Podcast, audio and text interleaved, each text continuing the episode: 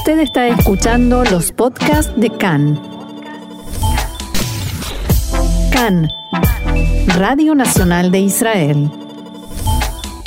Continuamos aquí en CAN, Radio Reca en español, Radio Nacional de Israel. En este espacio ahora que nos tomamos para pensar, para reflexionar en, lo que nos rodea, sobre nuestras propias conductas, sobre nuestra realidad. Y para ayudarnos en esta materia contamos con la colaboración de la licenciada Sabrina Falikov, licenciada en Psicología Clínica. Sabrina, shalom y bienvenida una vez más acá en español. Hola, ¿qué tal? Muchas gracias.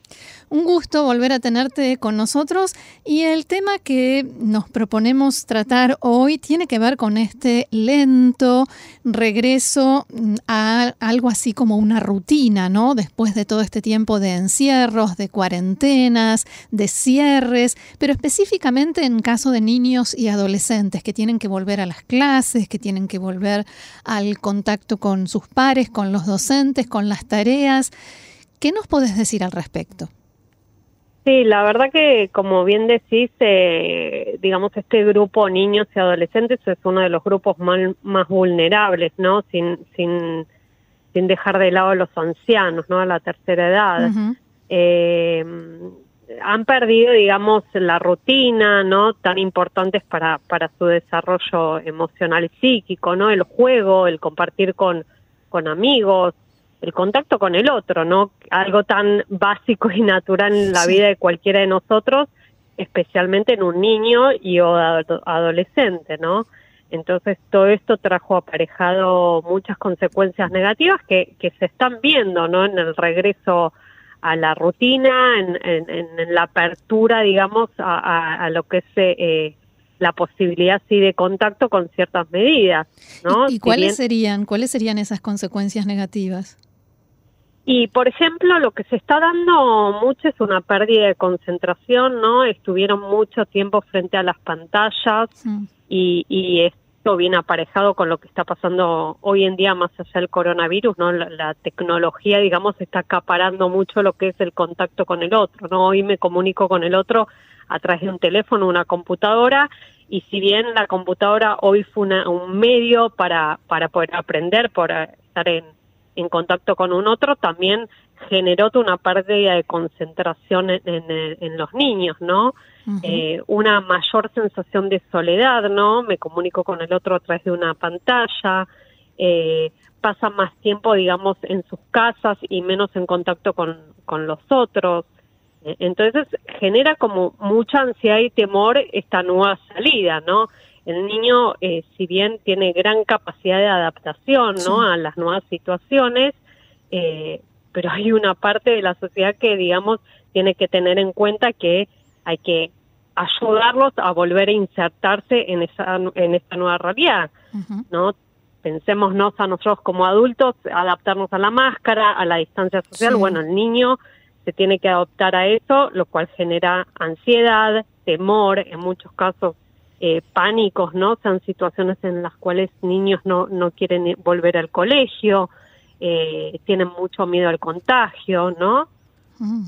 Claro, porque por un lado, para convencerlos de que se cuiden, el argumento es que se pueden enfermar y que la enfermedad es seria, pero ¿cómo se hace para balancear eso, no? Con eh, y evitar que entren en pánico. Sí, exacto. De, hecho, esto que mencionas, ¿no? Del cuidado en, el adolescente se da también un comportamiento como de riesgo, ¿no? Eh, vemos en el adolescente, por ejemplo, que no usa barbijos. Exacto. Que no usan barbijos, que dice a mí no me va a pasar, ¿no? Eh, y bueno, ahí está el lugar de los padres, la importancia, ¿no? En tener en cuenta lo que es la salud mental y de estar atentos, ¿no? Eh, el padre siempre debe tener en cuenta que si su intranquilidad y sus miedos son transmitidos a los niños no es una no es un buen método no el padre tiene el adulto no el padre como adulto tiene que traer tranquilidad y espacio a la reflexión sobre sobre la vuelta al colegio sobre cómo eh, hay muchas señales digamos eh, que se están dando a nivel psicológico no si querés te puedo comentar, Que, que, me parecen sumamente importantes. No se están dando regresiones, ¿no? Volver a dormir a la cama de los padres, en algunos casos eh, el, no retener esfínteres se está dando mm. mucho en chicos, ¿no? Eh, los berrinches, hay una tristeza o ansiedad o irritabilidad, como te mencionaba antes, porque hay como una, una poca comunicación sobre lo que le pasa a un niño. Entonces, eh, al no haber espacio en eso, el cuerpo habla por sí mismo, ¿no? Sí. Eh, entonces, todas estas problemáticas que se están dando en niños y adolescentes es muy importante tenerlas en cuenta, ¿no? Eh, hablamos siempre de una crisis eh, económica y sanitaria que trajo el COVID, que es muy importante, pero también hay que tener en cuenta los efectos que va a traer esto, ¿no? en niños y adolescentes. Supongo que hay momentos que son más delicados, por decirlo de alguna manera. Por ejemplo, los eh, niños que empezaron este año primer grado y se empezaban a adaptar y tuvieron que eh, volver o, o, ni siquiera pudieron empezar y todo fue a través de Zoom. Me imagino que debe ser doblemente difícil, ¿no?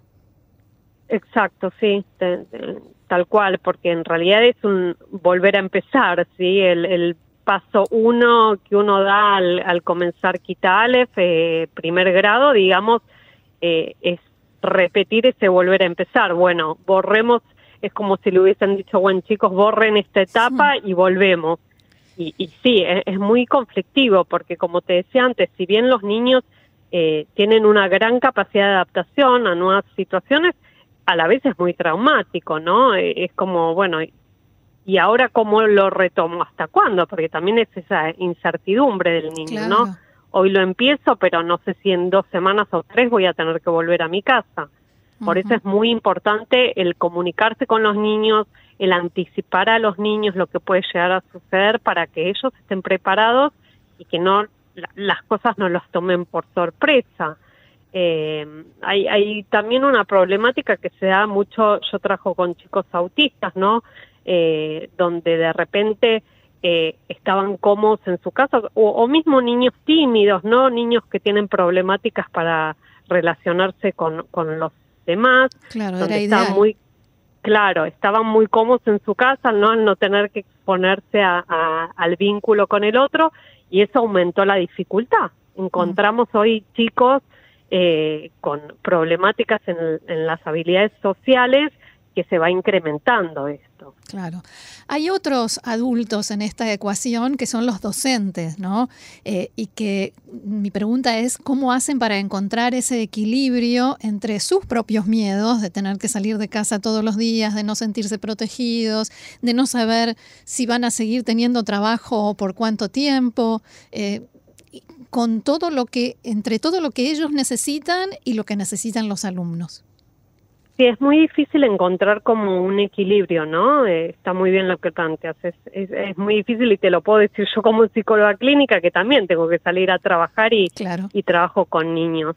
Pero lo importante es poder trabajar los propios miedos y ansiedades fuera del espacio laboral, ¿sí? Si yo llevo al, a mi espacio laboral mis propias ansiedades y miedos, no permito ayudar al otro, sea maestro, sea psicólogo, sea, digamos, el, la tarea que cumpla en mi trabajo, ¿no? Es muy importante poder trabajar independientemente a, a, mi, a mi rol, digamos, para poder brindarme al otro, ¿no? Eh, y entender que los cambios sean paulatinamente. Quizás el miedo que siente un alumno el primer día no es lo mismo que el miedo al tercer o quinto día, ¿sí? No hay que exigirle hay que hacer cambios paulatinos, predeterminar nuevas rutinas, ¿no? Eh, y sobre todo fomentar cosas que sí se puedan hacer. Eh, si los niños no pueden abrazarse y tocarse, eh, fomentar juegos que permitan al aire libre pero estar en contacto con un otro, ¿no? Mm. No privar de todo lo que sí se puede hacer, porque hay cosas que sí se puede hacer. claro, claro. Los niños suelen hacer preguntas muy inteligentes y que a veces nos descolocan. ¿Qué te parece que tiene que hacer un docente si un alumno le pregunta eh, si tiene miedo del coronavirus? Mira, siempre es muy importante utilizar el lenguaje del niño. Eh, no hay que ser, eh, digamos, no hay que utilizar un lenguaje muy exhaustivo ni muy científico para comunicarse con un niño. Hay que utilizar un lenguaje que sea acorde al niño, donde, digamos, se transmita algo que es real eh, y donde se valida la, la, emoción, porque el padre también le puede decir, mira, yo también tengo miedo al coronavirus, eh, a mí también me genera ansiedad. Hay que validar la emoción sin dejar de lado el, el, el mensaje positivo, ¿no? Hay que seguir adelante, es muy lindo juntarse con tus compañeros, es muy lindo seguir estudiando, volver a ver a tus maestros, digamos, eh, poder transmitir un, mensaje esperanzador y positivo, sin dejar de lado la emoción negativa. Hay que validarla, por supuesto. Sí, porque es Pero cuando hablamos, perdón, porque es real, digo. Exacto, es real y, y es parte, ¿no? no, no si, si fomentamos, digamos, eh, un cuento con final feliz, ¿no? Un cuento rosa y no es real porque están pasando cosas y los niños son conscientes de eso, pero sin trágicos, digamos, hay que validar la emoción, hay que utilizar un lenguaje adecuado para el niño y hay que fomentar, digamos, la esperanza y, y la motivación para seguir para adelante. ¿Y qué pasa si, qué pasa para un docente, ¿no? Cómo manejar una situación, eh, a tu entender, en la que viene un alumno de una casa donde dicen, no, el COVID es un invento de las multinacionales, o el, el encierre, eh, la cuarentena es una maniobra del gobierno, no hay que hacer caso a las instrucciones. ¿Cómo manejar esa situación que a mí me parece bastante complicada? es muy complicada, tal cual, porque entre adultos también es muy complicada, así como también una una visión política de, un país, ¿no? Las opiniones eh, eh, contradictorias.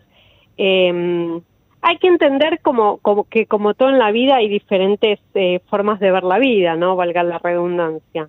que quizás esta familia tiene esa forma de ver la vida, pero que no es la única y no es la, la, la única verdad, ¿no? Hay, hay varias formas de pensar el COVID y, y por qué se está dando y las consecuencias que trae, ¿sí?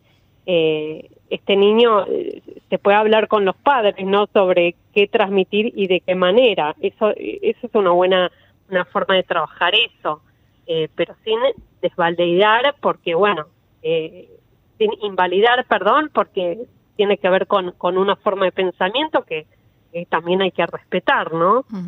Claro, con eso mismo, con respeto a las ideas del otro. Exacto. O sea que esa situación que a priori es complicada, en realidad se podría utilizar para enseñarle a los niños a respetar las ideas diferentes. Sí, por eso te decía que en líneas generales uno trae no un bagaje diferente, sea religioso, sea político, eh, económico, ¿no? Entonces sí, como vos bien decís, a, aprender a respetar la diversidad, ¿no?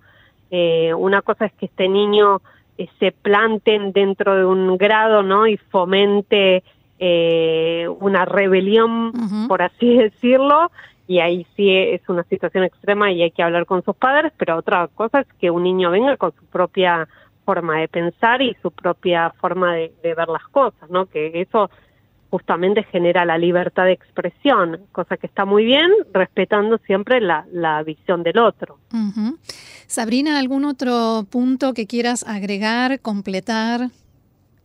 No, vuelvo a repetir que, que como padres, no como adultos, es muy importante eh, tener en cuenta la, la salud mental de uno, del adulto, y cómo vivimos esta pandemia para tener en cuenta cómo puede repercutir en los niños, ¿no? Es muy importante el clima que yo brindo a un niño para que ese niño viva lo más felizmente y, y libremente en esta situación tan compleja.